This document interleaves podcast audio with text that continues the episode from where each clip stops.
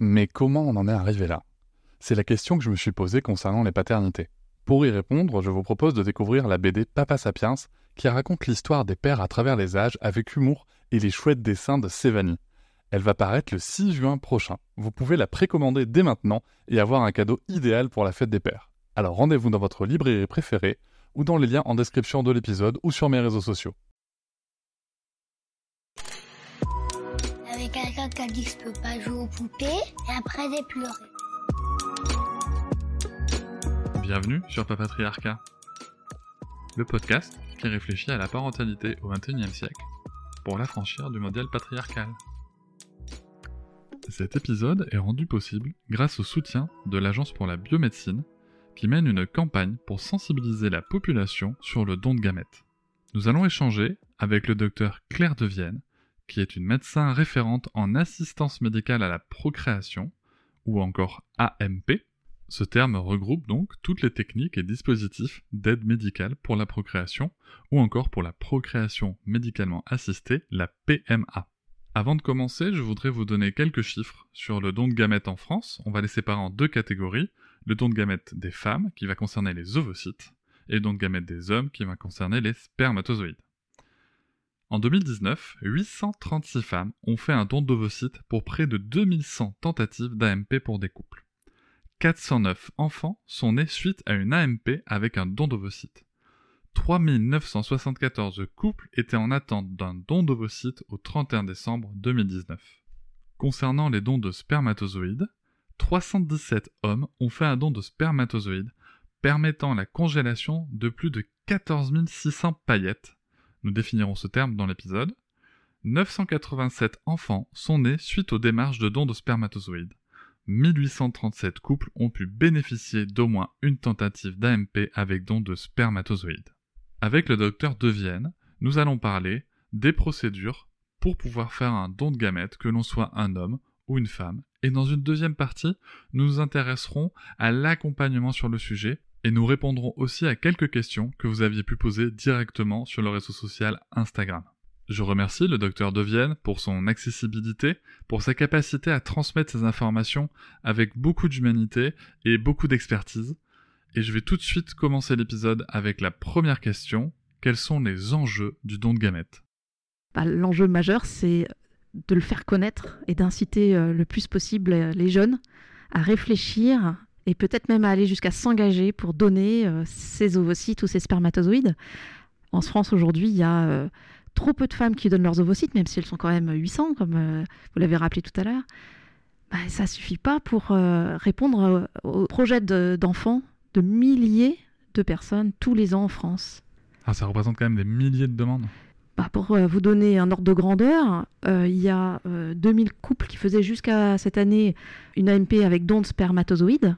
En don d'ovocytes, il y en avait 4000 qui tous les ans étaient encore sur liste d'attente à la fin de l'année. D'accord. Sans compter les personnes qui allaient à l'étranger faire du don d'ovocytes parce que les délais d'attente étaient trop longs en France. Donc vraiment, notre objectif, c'est de communiquer un maximum, désacraliser euh, cette idée du don de gamètes, parce que euh, bah, les gens qu'on voit euh, faire ce don, c'est des gens qui ont bah, pris le temps de la réflexion et qui sont hyper contents de l'avoir fait après. Donc c'est quelque chose qui nécessite bah, de mûrir l'idée, de se sentir à l'aise dans, cette démarche. Et ça se passe bien parce qu'on est super accompagné par des équipes dans ce métier qui ont toute sécurité. Donc c'est important et c'est tellement chouette bah, ce genre d'invitation euh, à un podcast parce que l'agence de la biomédecine, voilà, son cœur de métier c'est ça, c'est mieux informer sur le don de gamètes et permettre à bah, des milliers de personnes euh, faire aboutir leur, projet d'enfant, quoi. Projet d'une vie souvent. Hein. Bah, justement, euh, le podcast qu'on enregistre est là pour ça, et je vous remercie de préciser qu'on va justement, dans la suite de l'épisode, donner des précisions. C'est tout le sujet de notre épisode. On va parler beaucoup des donneurs et des donneuses, fatalement, mais dans un premier temps, je veux juste qu'on se dise, ok, le don de gamètes, c'est pour qui? Le don de gamètes, c'est pour des couples composés d'un homme et d'une femme, des couples composés de deux femmes, et pour des femmes seules. Le don de gamètes, ça peut être du don d'ovocytes, ça peut être du don de spermatozoïdes, ça peut être le don d'ovocytes et un don de spermatozoïdes. Et euh, c'est ouvert aux personnes qui sont, pour les femmes âgées de moins de 45 ans, et pour les hommes âgés de moins de 60 ans. Ça, c'est ah une nouveauté de la loi qui euh, a introduit des conditions d'âge qui n'était pas fixé par la loi avant. Donc maintenant, c'est c'est prévu de cette façon-là. Ces personnes, euh, elles ont un parcours euh, avant d'arriver euh, dans un centre pour faire une demande qui peut être plus ou moins long. Et les couples hommes-femmes, bah, ils ont souvent un parcours très long avant de venir faire une demande de don de gamètes. C'est des personnes qui ont une infertilité qui leur a été annoncée par étapes, qui ont parfois fait des tentatives d'AMP qu'on appelle intraconjugal, donc avec leurs propres gamètes, et puis ça n'a pas marché. Donc c'est des personnes qui parfois ont plusieurs années euh, bah, d'espoir déçu, d'échec derrière eux. Et euh, voilà, bah, pour toutes ces personnes, ça fait quand même un bon paquet de personnes, et eh ben, le don de gamètes, c'est le, bah, seul bonheur hein, d'avoir un jour euh, la chance d'avoir un enfant. Et donc là, ça répond un petit peu à ma deuxième question, c'est pourquoi donner, ces gamètes? Pour le coup, si je comprends bien, c'est pour permettre à, à, ces gens qui rencontrent des difficultés alors qu'ils ont un désir d'enfant profond, mais qui ne peuvent pas y arriver par eux-mêmes, c'est pour leur donner l'opportunité d'arriver au bout de ce désir, c'est bien ça? Quand on donne ces gamètes et qu'on fait cette démarche, euh, on donne euh, un espoir, on donne euh, un coup de pouce, on donne une chance à quelqu'un ou à un couple d'aller au bout de, son projet de vie, de son projet d'enfant, mais on ne donne pas un enfant. Voilà. Toutes ces personnes qui font cette démarche, ils ont parfaitement conscience qu'ils viennent donner des spermatozoïdes ou des ovocytes. Alors ils savent pas toujours si leur don a fonctionné, s'il y a un enfant est né du don, ça ils le sauront pas. Mais en tout cas, ils savent que ben, ils ont peut-être donné cette chance à quelqu'un. Je trouve ça beau quand même de se dire que euh, par un don comme ça, par, par un acte qui est quand même un acte assez altruiste, mm. on peut donner l'opportunité à, à des couples ou à, des femmes seules d'aller au bout de ce désir d'enfant, de ce désir d'amour quand même, on peut le dire. Ça permet aussi de penser quand même la parentalité au-delà de la simple biologie, du simple lien biologique, et je pense que c'est quelque chose de très important qu'on a déjà rappelé dans ce podcast, que ce soit autour du lien d'attachement ou du développement de la parentalité.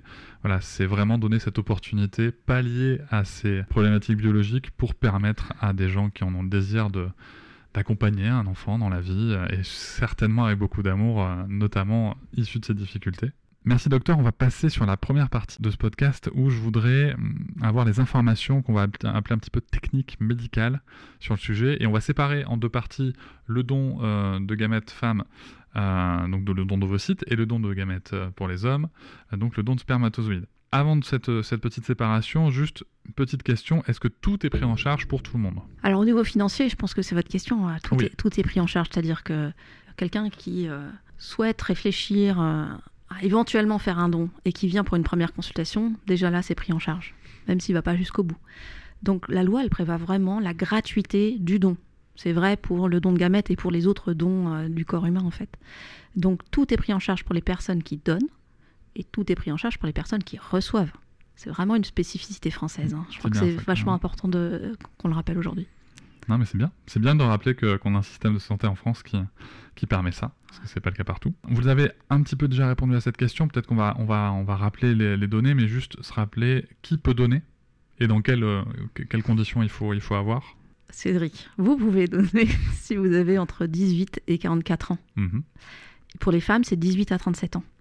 Pour donner, il faut être en parfaite santé et il faut être volontaire, motivé, euh, bien informé j'avais donné la possibilité à ma communauté de, poser des questions directement euh, en vue de, l'enregistrement de cet épisode.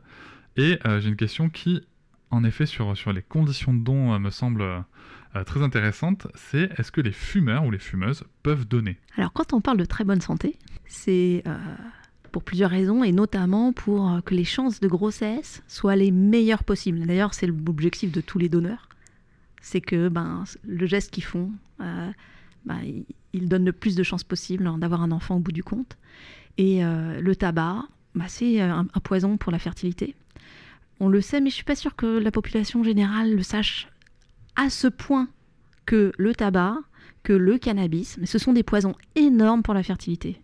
Alors, il y a quand même une super nouvelle, c'est que quand on arrête, c'est plus un poison c'est pas quelque chose qui reste comme ça. Donc on a beau être un gros fumeur, si on arrête, euh, eh ben, eh ben, on répare très très vite euh, la fertilité, euh, etc. Donc quand on est fumeur et qu'on veut donner, c'est génial, je dis merci, mais je dis, ouais, ça serait tellement chouette de réduire le tabac le, temps du don, en fait. Ça serait vraiment formidable. Peut-être l'occasion pour arrêter Si c'est un petit levier de plus pour euh, réussir à, arrêter, c'est chouette, ouais. Vous avez évoqué pour le coup dans cette réponse euh, le, tabac et le cannabis. Une question qui me vient, c'est l'alcool aussi? L'alcool, c'est le pire des poisons. Enfin, non, c'est pas... L'alcool, c'est un poison euh, très puissant, très très puissant pour Mhm. la fertilité. Et euh, c'est encore très très tabou en France. Et parfois, c'est assez dur d'aborder euh, cette question euh, avec euh, bah, les, personnes concernées qui se rendent pas forcément compte que ça peut être un poison. Mais bah, pareil, c'est quelque chose qu'on. Voilà, pour l'occasion, ça vaut tellement le coup. C'est vraiment se faire le plus beau des cadeaux de réussir à, diminuer cette consommation, hein, quel, que soit le toxique. hein. Moi, ce que je retiens, c'est que pour le coup, faire un don d'ovocytes ou de spermatozoïdes, c'est peut-être aussi l'occasion de prendre soin de soi et d'en profiter pour voilà, arrêter des mauvaises habitudes qui peuvent euh, plus ou moins euh, euh, nous mettre en danger sur le long terme. Voilà, je vais essayer de dire ça comme ça. On va passer donc maintenant au déroulement des dons de gamètes, en commençant par les femmes, donc le don d'ovocytes. Il y a cinq étapes du don d'ovocytes. Les cinq étapes du don d'ovocytes, alors on les a mis sur le site de l'Agence de la biomédecine. Je pense que ce qu'il faut retenir, Très bien. c'est en, en- il y a deux grandes étapes. Première étape, le bilan. Deuxième étape, le don lui-même. L'ensemble de, toute la démarche, c'est euh, maximum six mois, je dirais. L'étape du bilan, quelquefois, euh, elle surprend un peu euh, les femmes parce que ça peut prendre un peu de temps de faire un bilan. Un bilan, ça veut dire quoi? Ça veut dire rencontrer un gynéco une ou deux fois pour faire tout un bilan médical, prise de sang, échographie des ovaires, et puis bilan génétique. Est-ce que dans ma famille, il y a des maladies génétiques? Est-ce que je risque potentiellement d'en transmettre une Euh, En même temps, ça vous donne des informations pour vous aussi. C'est pas de inintéressant. découvrir des trucs, ouais. C'est l'occasion de comprendre euh, certaines choses. Et puis, on rencontre un psychologue dans ce bilan. Euh, et le psychologue est là pour euh, bah, aider à réfléchir à ce que ça signifie pour moi de envisager de faire un don d'ovocytes. Et bah, j'aime bien rappeler que bah, je peux faire tous ces bilans-là. Et puis surtout, j'ai le droit de prendre le temps de réfléchir. Alors, il y en a euh, des femmes qui sont super informées au préalable et qui vont enchaîner euh, tout ça. Et, voilà. et puis, il y en a bah, qui font tout le bilan et puis bah, qui se laissent le temps. hein. La vie euh, a besoin de quelquefois de réflexion. Et puis là, c'est un tellement geste tellement beau et tellement particulier que bah, y a des femmes qui font le bilan, puis elles attendent un peu. Il y en a qui font le bilan, qui font un bébé, qui reviennent et qui font le don après, etc. Voilà, chacun fait comme il le souhaite. Et une fois, bon, pour revenir au bilan, une fois qu'il est terminé, là, c'est le moment du don. Donc là, c'est le moment particulièrement engageant euh, où euh, on a un traitement hormonal. Le traitement hormonal, c'est forcément des piqûres à faire. On les fait tous les soirs à la maison, soi-même, ou euh, le conjoint ou la conjointe peut les faire. Et ça peut être aussi une infirmière ou un infirmier qui vient les faire à la maison. Mhm. Ce traitement, il va durer une dizaine de jours. Et le truc un peu euh, pénible, hein, c'est que pendant ces dix jours, il faut réussir à venir se déplacer pour faire échographie et prise de sang tous les deux trois jours, pendant deux trois, enfin deux trois, à deux ou trois reprises. Et souvent, c'est ça qui peut être un peu compliqué à placer dans un agenda de, de jeunes femmes actives, quoi, hein, parce que c'est le matin que ça se fait Mhm. avant d'aller au boulot.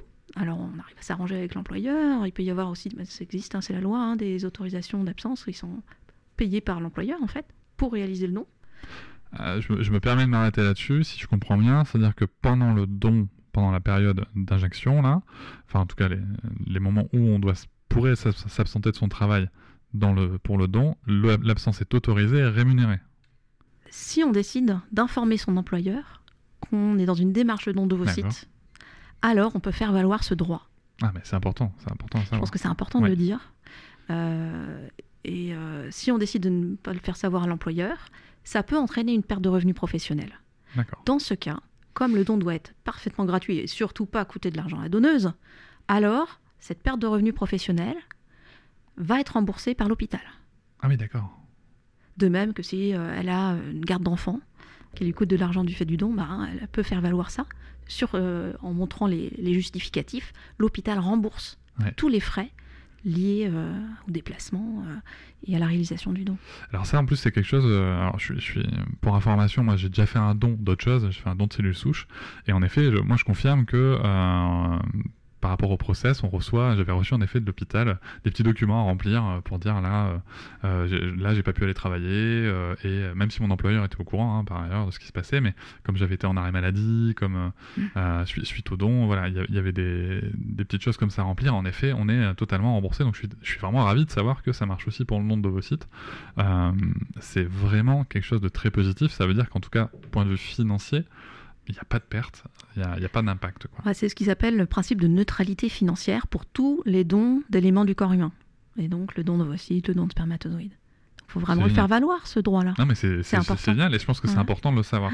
Donc, pour le coup, je vous ai un petit peu, euh, Alors on reprend, un petit le, peu coupé. On reprend sur notre, on reprend le fil du don. Donc partie. la dizaine de jours de piqûres d'hormones à faire, le soir à la maison, les examens de surveillance de ce traitement. Ce traitement, il a comme effet de faire grossir les ovaires, parce qu'en fait, ce mois-là, normalement, l'ovaire, il aurait fabriqué un seul ovocyte. Et là, ce qu'on fait, c'est qu'on stimule un peu plus d'ovocytes, ceux qui, de toute façon, euh, auraient tenté leur chance ce mois-là, bah là, on leur donne leur chance à toutes grâce à ces hormones-là. Et bah, au lieu de 1, on va en avoir une bonne dizaine. Ah oui. Et oui. Alors, ça fait que les ovaires, ils grossissent pas mal. Donc, pendant ces 10 jours-là, eh ben, euh, certaines femmes peuvent euh, sentir que ça tire un peu au niveau des ovaires. Mhm. Et puis, il n'y a pas de mystère, hein, tout ça c'est des hormones. Il peut y avoir au niveau euh, des humeurs de la femme euh, une certaine euh, euh, humeur changeante ou une irritabilité, ça peut arriver. hein. Voilà, donc tout ça à caser avec l'agenda, les enfants, le travail éventuellement. Euh, mais ça se fait très bien quand on est bien préparé à l'avance que bah voilà, bah ouais, il va falloir euh, pendant 10 jours euh, se rendre super disponible pour ça. Euh, et puis euh, après ces deux jours de traitement, c'est une ponction des ovaires pour récupérer les ovocytes. Et cette ponction, elle se fait forcément dans un bloc opératoire Mhm. avec euh, tout ce qu'il faut pour pas avoir mal. L'anesthésie, elle peut être locale, elle peut être générale. Alors ça, ça dépend vraiment des centres, ça dépend des femmes, ça dépend. voilà. Cette ponction, elle dure euh, quoi, 10-15 minutes. C'est comme une écho vaginale. Donc c'est la sonde d'écho vaginale euh, classique, je dirais. Et au bout de la sonde d'écho vaginale, il y a une petite aiguille qui sort, qui traverse la paroi du vagin tout au fond et qui rentre directement dans l'ovaire à cet endroit-là. Donc on voit, le, le- le gynéco qui fait le geste, il voit parfaitement l'aiguille qui traverse la paroi du vagin, paf, qui arrive dans l'ovaire, et là qui vient aspirer tout ce qui est dedans. Voilà. Donc une piqûre à droite, une piqûre à gauche, et 10 minutes après a c'est terminé. dizaine, la dizaine de On a la dizaine de quoi. ovocytes qui partent directement au laboratoire. Très bien. Avant de, passer à la suite, j'ai une autre question qui m'est venue euh, dans notre, échange. Au niveau des, personnes qui voudraient faire un don et qui seraient étudiants, ou étudiantes en l'occurrence, euh, pour le coup, c'est aussi une autorisation de s'absenter euh, de, la fac. Enfin, c'est quelque chose qu'on peut présenter comme, comme étant une, autorisation d'absence à, la faculté pour les études supérieures. Alors si on est étudiante, pareil, si on a besoin de, moindre certificat disant que la présence était absolument indispensable euh, dans le service, bien sûr, on fait tous les certificats nécessaires. Ça me permet de rappeler que euh, on peut faire un don à 18 ans, à partir de 18 ans, même si on n'a jamais eu d'enfant. hein. Hum, tout à fait. Et ça, c'est vrai depuis quelques années maintenant. Et grâce à, à ça, on a vu, mais les jeunes sont hyper généreux. On a vu euh, bah, plein de jeunes femmes venir donner leurs ovocytes grâce à ça. Il y, a- il y a un mot comme ça euh, que j'ai découvert justement en travaillant l'épisode, c'est le mot nullipare. Ah oui. euh, que je ne connaissais pas, que je trouve pas très joli. Mais donc, si vous êtes une femme nullipare, c'est-à-dire que vous n'avez pas encore eu d'enfant, vous pouvez faire un don. Et en effet, ça peut être intéressant. Je me dis que peut-être ça peut être aussi un moyen pour, de- pour des personnes qui, qui, qui, ont, qui sont en bonne santé, qui remplissent toutes les conditions, mais qui, eux, ne veulent pas d'enfant, elles ne veulent pas d'enfant, euh, bah, de se dire, ok, je peux quand même peut-être donner cette opportunité à des gens euh, de le faire. Ça peut aussi être une manière euh, de, de- contribuer un petit peu socialement. Il faut bien reconnaître que c'est quand même une démarche très engagée bah, au développement comme ça de, de désirs d'enfants qui vont être bien entourés, en tout cas entourés d'amour. Euh, ça peut être vraiment quelque chose de très intéressant à faire, même si c'est pas notre souhait personnel pour le coup. Moi, quand euh, je travaillais euh, dans un centre de dons d'ovocytes, j'en ai vu des femmes tout à fait dans cette démarche. Je ne veux pas d'enfants, mais mes ovocytes, autant qu'ils servent à quelqu'un. C'est super. C'était la phrase. Moi, je trouve ça très beau. Donc, si je comprends bien, en tout cas pour une femme, c'est quand même quelque chose qui est très très engageant. Il y a une organisation familiale, professionnelle potentiellement, euh, qu'il faut mettre en œuvre et euh, il faut passer au bloc. Quand on est une femme et qu'on fait un don d'ovocytes, il faut être et généreuse et super organisée. ok, très bien. Ou euh, j'ai envie de parler aussi aux hommes qui nous écoutent, c'est aussi l'occasion bah, peut-être de se poser la question des, des tâches qu'on accomplit ou pas à la maison afin de permettre à sa compagne de, de remplir cette démarche dans les meilleures conditions possibles. Voilà, messieurs, c'était un message spécialement dédicacé pour vous si vous êtes en couple ou père ou même seul pour plus tard. Euh, J'ai une question euh, qui nous vient d'Instagram encore une fois, justement sur le, sur le don d'ovocytes, savoir si le don d'ovocytes a des effets sur l'allaitement. L'allaitement, bah, c'est une période où on a des hormones qui sont là pour qu'on puisse euh, avoir du, du, lait. Et ces hormones, elles rentrent en, compète, en compétition avec les hormones qui permettent le fonctionnement des ovaires. Donc toutes les femmes qui allaitent euh, plusieurs fois dans la journée, dans la nuit, de façon bien répartie comme ça sur les 24 heures, elles ont constaté que ben, elles ont un retour des règles assez longtemps après. Bah, parce qu'il y a euh, concurrence en fait. Hein. Quand on a un allaitement exclusif voilà, jour et nuit, eh ben, ben on n'a plus de cycle. Donc, euh, bah, pour le don d'ovocytes, c'est pas la période idéale. Euh, il va falloir attendre euh, bah, le moment où les cycles reviennent et qu'on arrête l'allaitement. Et voilà. Donc, on va pas non plus inonder, s'inonder d'hormones au moment où on allait son enfant. Bon. Donc, ce qu'on peut faire, par contre, parce que souvent l'allaitement, c'est le moment où on est en congé maternité, au début, etc. Donc, et on peut avoir bah, l'esprit libre pour ça. Dans ce cas-là, c'est le moment de prendre des infos et de commencer le bilan, en fait. Mmh. Donc, c'est souvent ce que font les femmes. Elles viennent, elles se renseignent. hop, peuvent rencontrer un psychologue, faire les premières prises de sang, etc. Et puis ça leur reste le temps, voilà, de prendre le temps avec leur bébé, puis de revenir euh, quand elles sont prêtes après l'allaitement. tout à fait. C'est vrai qu'en effet, euh, nous, nous, enfin nous personnellement, ma compagne, son retour de, de, couche, son retour de règles, ça a mis euh, plus de 18 mois pour le coup avec l'allaitement. Mhm. Donc je comprends bien que biologiquement, il y a des choses qui ne doivent pas pouvoir concorder. Et en effet, on peut noter que c'est peut-être en effet une période pour, euh, si on se pose la question, bah, pour en profiter, pour euh, faire les examens, prendre les renseignements. Et puis la suite se fera euh, quand on aura plus de temps. Est-ce que le don a des effets sur la fertilité Quand on donne ses ovocytes, on va pas donner des ovocytes qui sont dans le stock. Parce qu'on a cette notion qu'il y a un stock d'ovocytes. Les ovaires, c'est des poches pleines d'ovocytes. Ok. Mais le traitement hormonal qu'on prend, il n'est pas là pour obliger des ovocytes à rentrer en croissance alors qu'ils n'auraient pas voulu. en fait, ce, qui se passe, c'est que chaque mois, il y a euh, une euh, quinzaine d'ovocytes qui se déclenchent pour essayer de faire la compète et être le premier à réussir à ovuler. Et puis tous les autres, bah, ils n'y arrivent pas, hop, ils sont éliminés. Et les hormones qu'on prend pendant ce traitement de 10 jours, ça permet à tous les ovocytes d'arriver au bout et d'être prêts à ovuler. Donc en fait, non, on ne va pas piocher dans le stock profond. Donc on n'altère pas du tout sa fertilité en donnant ses ovocytes. Et de la même façon, on ne va pas du tout avancer l'âge de sa ménopause. C'était ma question suivante. Alors que si on fume, on l'avance de deux ans sa ménopause. Hein. Ah. Ah bah voilà, on en revient au tabac. on passe quelques petits messages de santé publique en passant. Hein. Dernière question sur nos ovocytes. Quelles sont les complications possibles? Parce que quand même, je me doute qu'il y a toujours une complication possible dans un acte médical. Donc, quelles sont celles qui concerneraient le don d'ovocytes le don d'ovocytes, euh, et ça, ça va être expliqué euh, systématiquement à toutes les femmes qui, viennent faire le bilan. si le traitement de stimulation il est trop fort, euh, les ovaires vont pas grandir un peu, mais beaucoup, et là, ça fait très mal. Donc on peut être amené, et ça c'est le premier risque, à devoir arrêter les traitements. Parce qu'on est parti beaucoup trop fort. Parce que le bilan, il sert aussi à évaluer quelle dose d'hormones on va prendre. Et puis quelquefois, bah, en fait, paf, ça, ça répond beaucoup trop fort.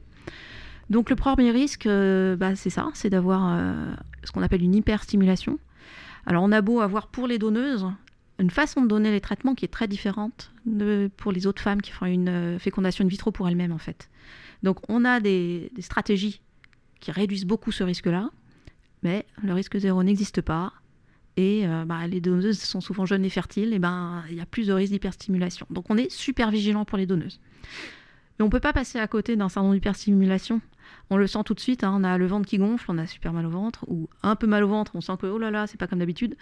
Bah, on n'hésite pas, on informe immédiatement euh, le centre de don qui nous suit en disant allô, euh, j'ai le ventre qui a gonflé, j'ai un peu mal au bide, euh, bof, bof, voilà. Et puis les photographies de surveillance, elles servent à ça.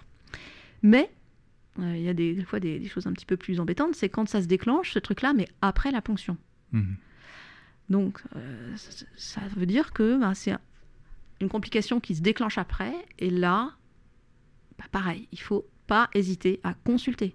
Il faut pas aller consulter quelqu'un qui ne connaît rien à la stimulation ovarienne. Il faut aller consulter les personnes qui connaissent, c'est-à-dire le centre dans lequel on est suivi. Euh, et donc pareil, on passe pas à côté. Hein. Euh, j'ai mal au ventre, euh, voire j'ai des nausées. Non, c'est pas normal. Il faut venir consulter. et donc chaque année, il y a quelques femmes qui donnent leurs ovocytes et qui ont cette complication-là. Dans les cas les plus embêtants, il peut même y avoir une hospitalisation. Ça arrive de temps en temps. Bon, ça reste super rare, hein. mais c'est hyper important de le savoir. Il faut savoir où on met les pieds pour ce, ce don, ce don-là. On précise donc que c'est très rare, euh, mais au moins on est totalement transparent sur euh, les complications Bah oui, possibles. Après, ça reste en effet quelque chose de très rare. Et euh, moi, de l'expérience que j'en ai eu, en tout cas avec le don de cellules souches, les centres, les gens qui s'occupent de nous, euh, je suppose que c'est pareil pour les dons de gamètes, en tout cas, sont très très réactifs, euh, même après le, le don, quand on a euh, ouais. une question, quand on a quelque chose où on se dit, tiens, est-ce que c'est dû au don Mm. Voilà. Bah, les donneuses, hein, on, les, on veut les chouchouter. hein. Ah oui. Ah, quand même, c'est tellement important, elles sont, elles sont précieuses et, et- et leur geste est complètement altruiste. Donc euh, oui, oui, il y a, y a vraiment une hotline pour les donneuses. quoi. S'il y a Il y a quoi un que ce soit, il, faut, il faut revenir tout de suite, ouais, bien sûr. Il y a un SAV efficace pour, euh, pour le don. Ok, super. Alors il y a d'autres complications qui existent après un don. Euh, bah, c'est parce qu'on a eu un geste opératoire, la ponction au bloc. Euh, S'il y a un petit saignement dans le ventre, pareil, ça on s'en rend compte tout de suite parce que ça a fait mal. Pareil, il faut consulter. Pareil, si on a de la fièvre après une ponction, c'est pas normal non plus. Donc voilà, tout ça c'est expliqué euh, par les médecins euh, au préalable. Ok. Ça reste exceptionnel.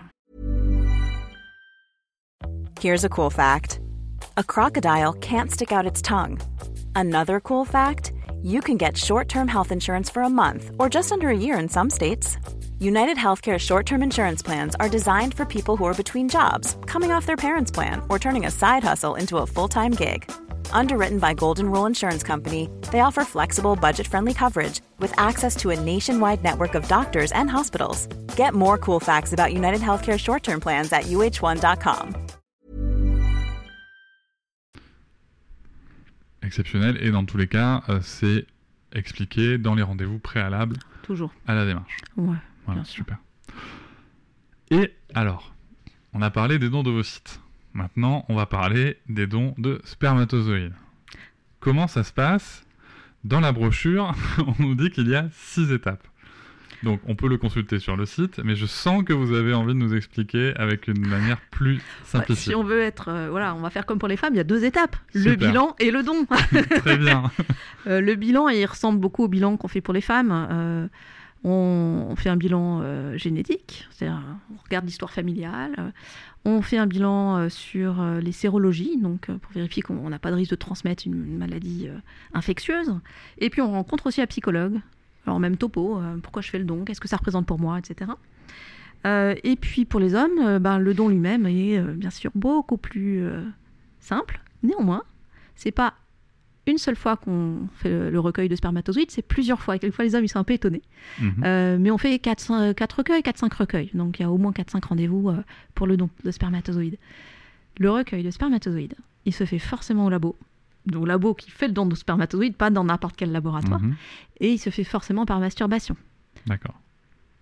Et euh, moi, vous disiez qu'il y avait plusieurs euh, rendez-vous. En effet, ce que j'ai, ce que j'ai lu en préparant cet épisode, c'est qu'il y avait un premier euh, euh, échantillon don qui était fait et que selon les analyses de ce, de, de ce premier jet, pour le coup, ça allait déterminer le nombre de, d'autres, d'autres séances.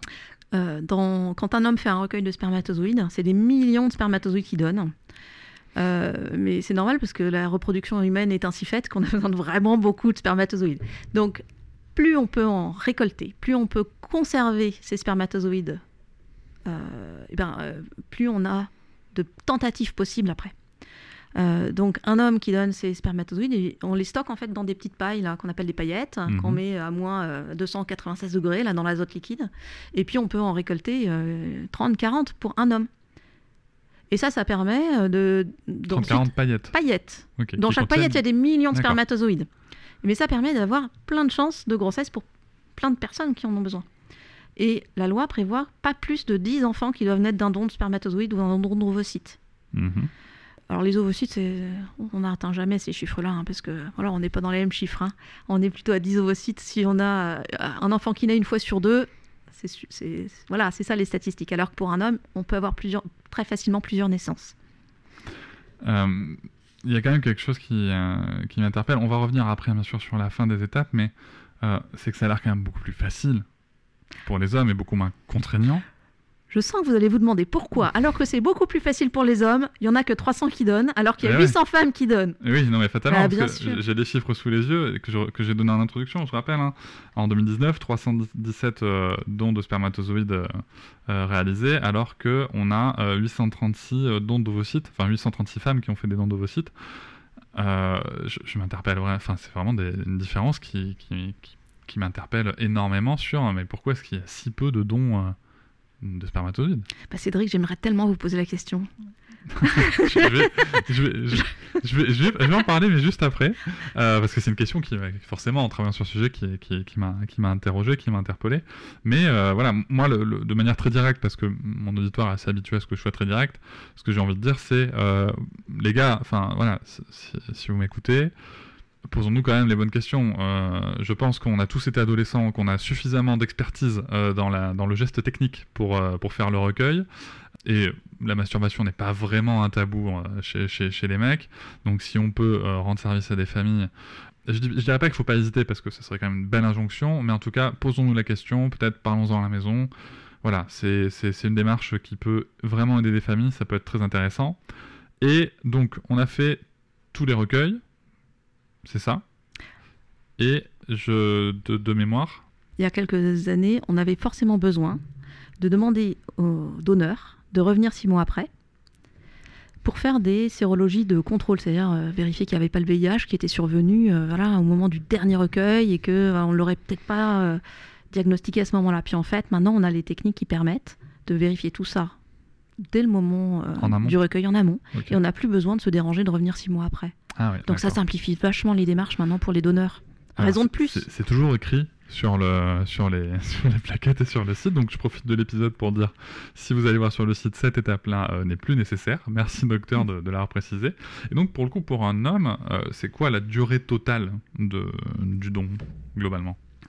La durée totale du Entre don, euh, je dirais la fin des. il des- doit des être autour de 4 mois en moyenne. Si on donne une moyenne, c'est 4 mois. 4 mois. Donc on a, on a 4 mois pour les hommes, 6 mois pour les femmes. Voilà. Donc c'est moins contraignant et en plus c'est plus court. Je crois qu'on a tout dit là. non, non, mais c'est- important de le savoir. Alors, est-ce qu'il y a, euh, à part potentiellement une, une tendinite au poignet, euh, des complications possibles au don de spermatozoïdes en France? J'ai beau chercher, je ne vois aucune complication possible au don de spermatozoïdes. D'accord.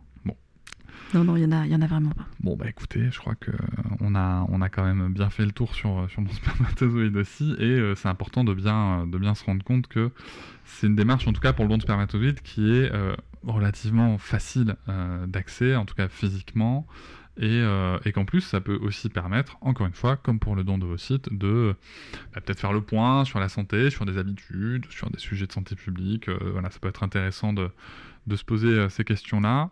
C'est le moment d'expliquer aussi que la nouvelle loi de 2021, elle autorise les hommes et les femmes à conserver leurs propres gamètes.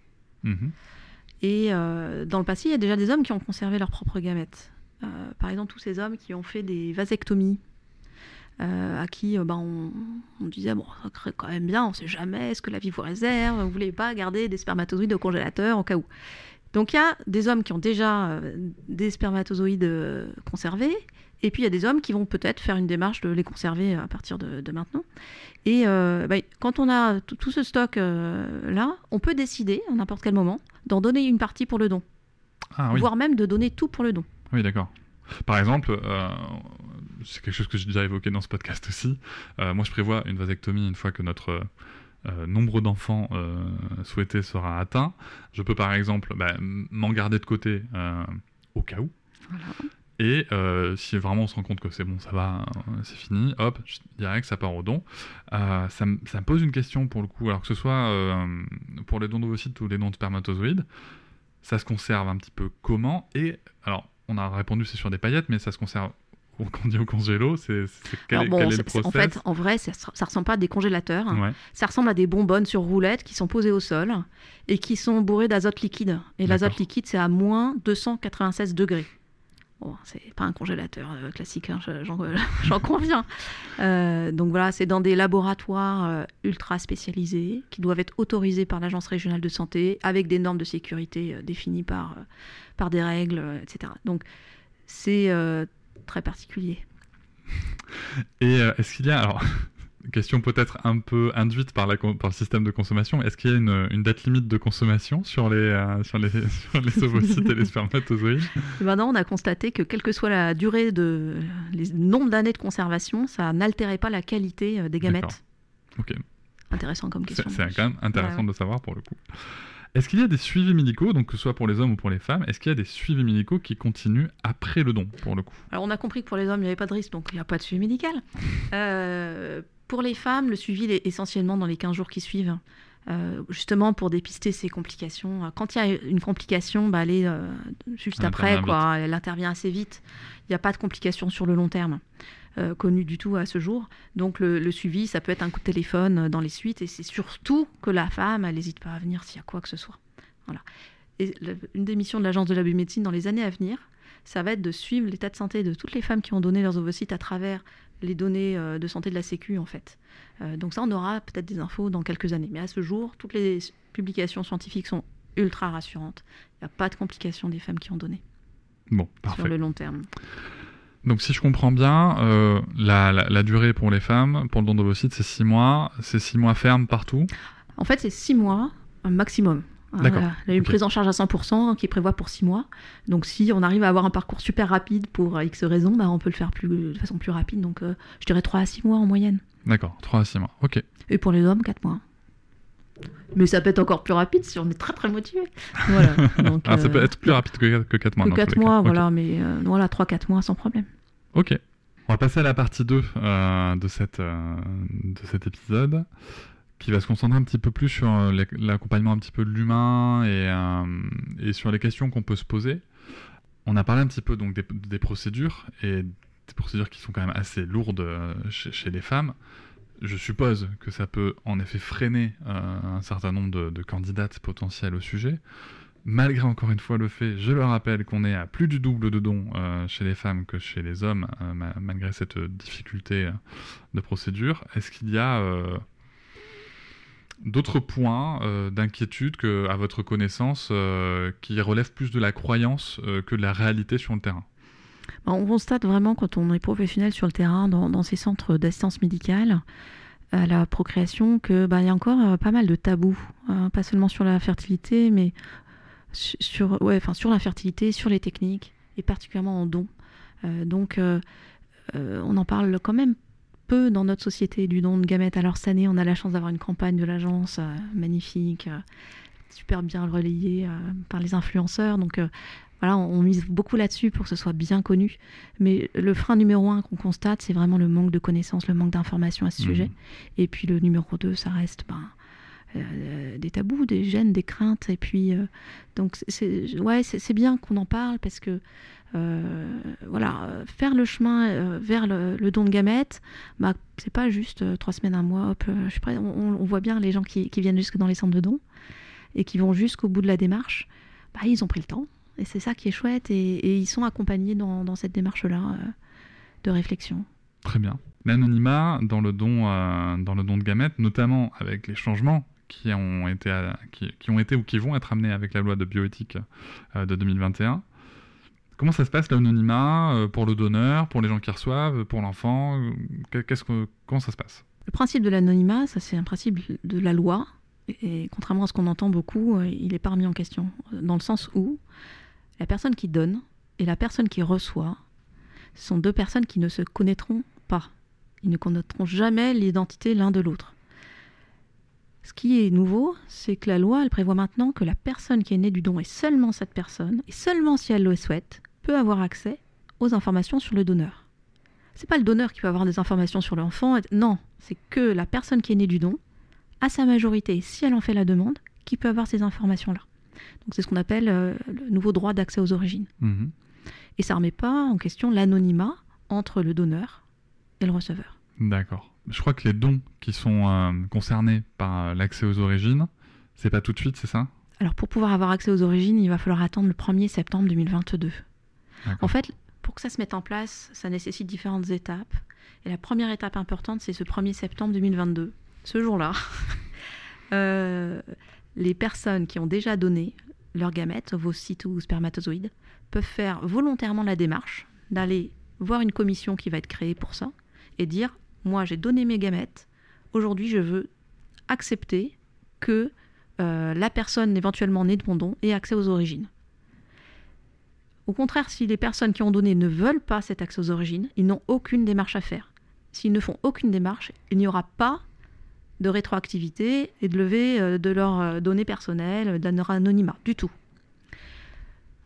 À partir du 1er septembre 2022 aussi, toutes les personnes qui sont nées d'un don et qui sont majeures peuvent aller demander si on a connaissance de l'identité de son donneur. on comprend bien que ce jour-là, le 1er septembre 2022, cette commission n'aura encore pas d'informations sur les donneurs. Mais si la personne fait cette demande, cette commission peut essayer de retrouver l'identité du donneur en le demandant au centre de don, demander au donneur s'il est d'accord ou pas pour donner l'accès à, ces, euh, à ces données, à ces informations. Et à ce moment-là, le donneur, il dira oui ou il dira non. S'il dit oui, alors le processus peut s'enclencher. Et s'il dit non, alors jamais cette personne née d'un don ne pourra avoir de réponse à sa question. Ce qui est bien le droit euh, du donneur. C'est tout à fait le droit du donneur.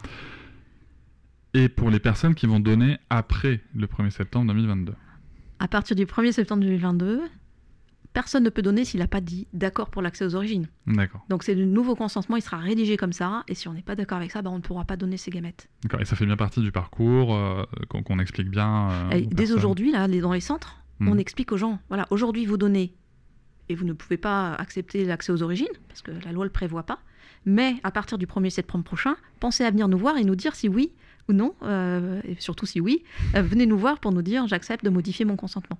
À ce moment-là, voilà, on pourra continuer à utiliser les gamètes de ce donneur.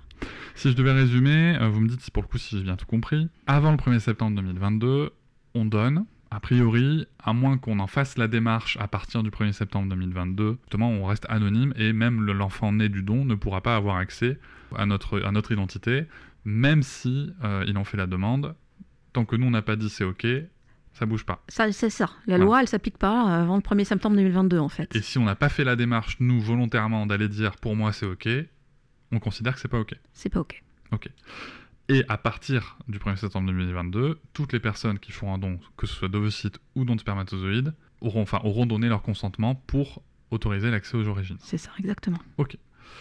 Alors, et cet accès aux origines, concrètement, euh, on peut, euh, imaginer, j'avais, un petit peu regardé les débats euh, sur, sur le texte, on peut imaginer en effet que ça puisse apporter une réponse quelconque à l'enfant né du don, mais est-ce que ça vient impacter la filiation? La loi a été très très claire là-dessus, ça n'impacte pas du tout la filiation. C'est-à-dire que une personne qui est née d'un don, comme avant la promulgation de cette nouvelle loi, hein, une personne qui est née d'un don ne pourra jamais revendiquer la paternité du donneur ou la maternité de la donneuse et même pour sécuriser l'affiliation, ça s'appelle comme ça juridiquement, toutes les personnes qui vont avoir recours à une PMA avec don de gamètes doivent au préalable, devant notaire, signer un consentement et être informées de ce que cet enfant, c'est le leur. et jamais cet enfant, euh, ils pourront renier leur euh, maternité, paternité, etc. Donc vraiment, c'est ce qu'on appelle la sécurisation de l'affiliation. On est donneur, on n'est pas père. Euh, voilà. Le donneur n'est pas un parent. Le donneur n'est jamais un parent le donneur ou la donneuse, n'est pas un parent. Très bien, donc en fait, ça si je comprends bien, pour en me projetant comme ça, c'est-à-dire je, je, donne, je donne mon sperme après le 1er septembre 2022, 20 ans après, l'enfant qui, qui, serait né de ce don euh, se dit tiens, j'aimerais bien savoir, j'aime beaucoup mes parents, la question n'est pas là, mais euh, j'aimerais bien savoir euh, qui, est, qui est mon père biologique.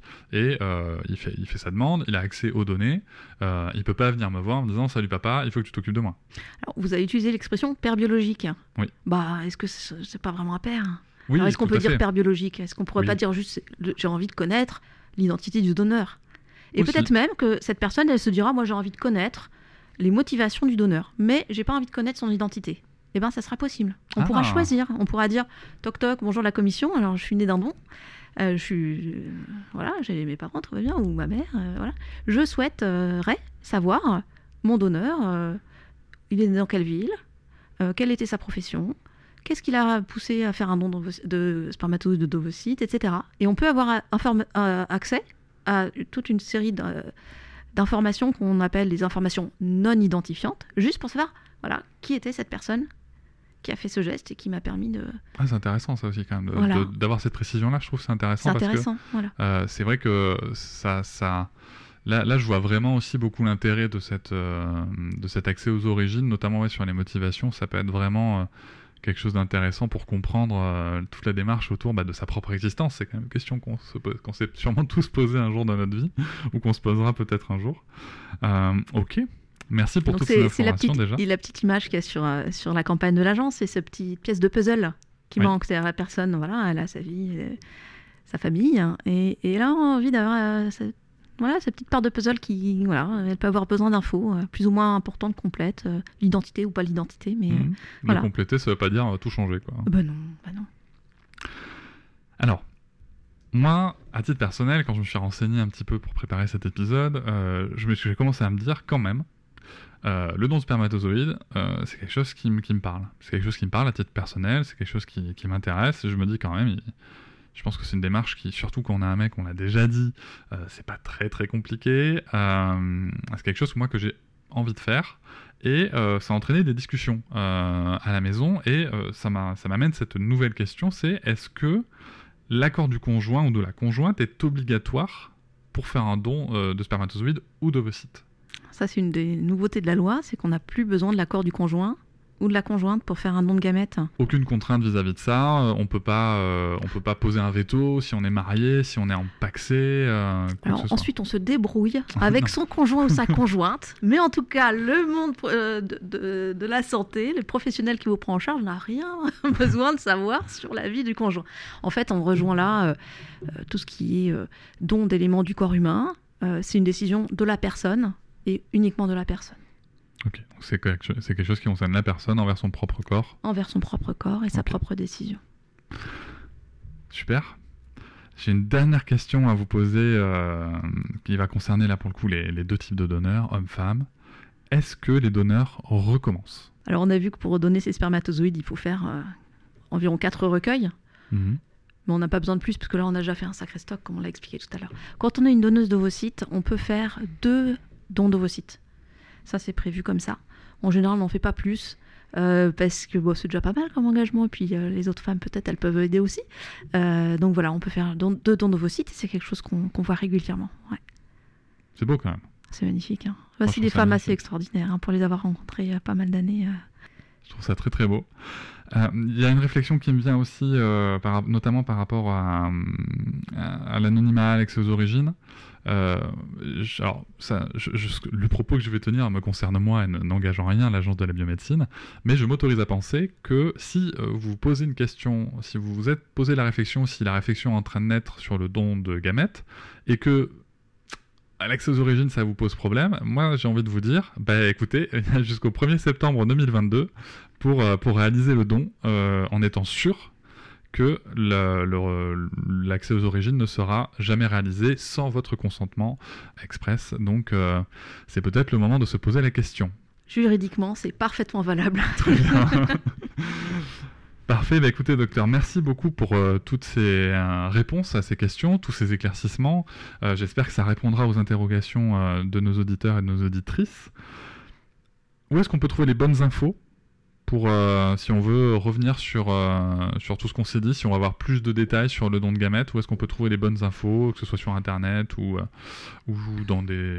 L'idéal, c'est vraiment Internet, Mhm. avec un site dondespermatozoïdes.fr et un site dondovocytes.fr. Et là, vous trouvez vraiment l'intégralité des infos utiles, et particulièrement un, un truc qui est le centre le plus proche de chez vous. Donc, euh, il y a une page où vous pouvez rentrer euh, votre, le nom de votre ville, et vous avez le centre de don euh, qui peut vous accueillir, qui est le plus proche de chez vous. Et en plus, vous pouvez leur envoyer un message directement comme ça. Super, je mettrai les liens en description du podcast. J'en profite aussi pour rappeler euh, qu'il y a des euh, comptes Instagram en lien avec ce sujet, qui sont Je donne mes ovocytes et Je donne mes spermatozoïdes, que je mettrai en descriptif aussi du podcast. Et on s'est déjà dit beaucoup de choses. Mhm. Merci beaucoup, docteur de Vienne, Un pour merci. toutes ces précisions et euh, il me tarde, j'espère, euh, avoir beaucoup de retours sur cet épisode et j'espère que euh, ça aidera à amener encore plus d'opportunités pour des couples en désir d'enfant de pouvoir, ou des femmes seules en désir d'enfant, de pouvoir mener à bien ce désir justement. Bah, un très grand merci parce que c'est des, des petits podcasts comme ça qui, posent une petite pierre supplémentaire sur, sur cette grande campagne d'information. voilà, donc on, on est ravis et un très grand merci Cédric. Je vous remercie de m'avoir écouté. Je vous invite à vous abonner et nous pouvons aussi nous retrouver sur Facebook, Instagram et sur le blog papatriarca.fr. À bientôt.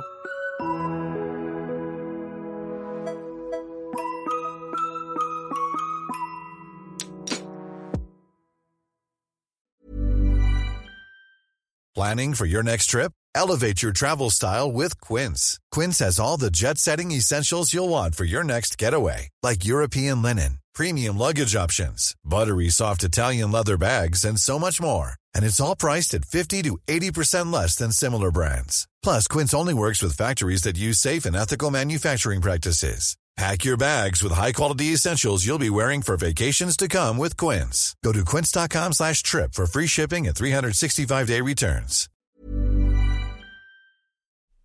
Hop, c'est encore moins. Si tu veux soutenir le podcast, tu peux aussi t'abonner à Papatriarca Plus et découvrir chaque semaine un épisode bonus en plus des 60 déjà disponibles. À découvrir sur tes applis de podcast comme Pocketcast, Castbox ou encore Apple Podcast. À très vite.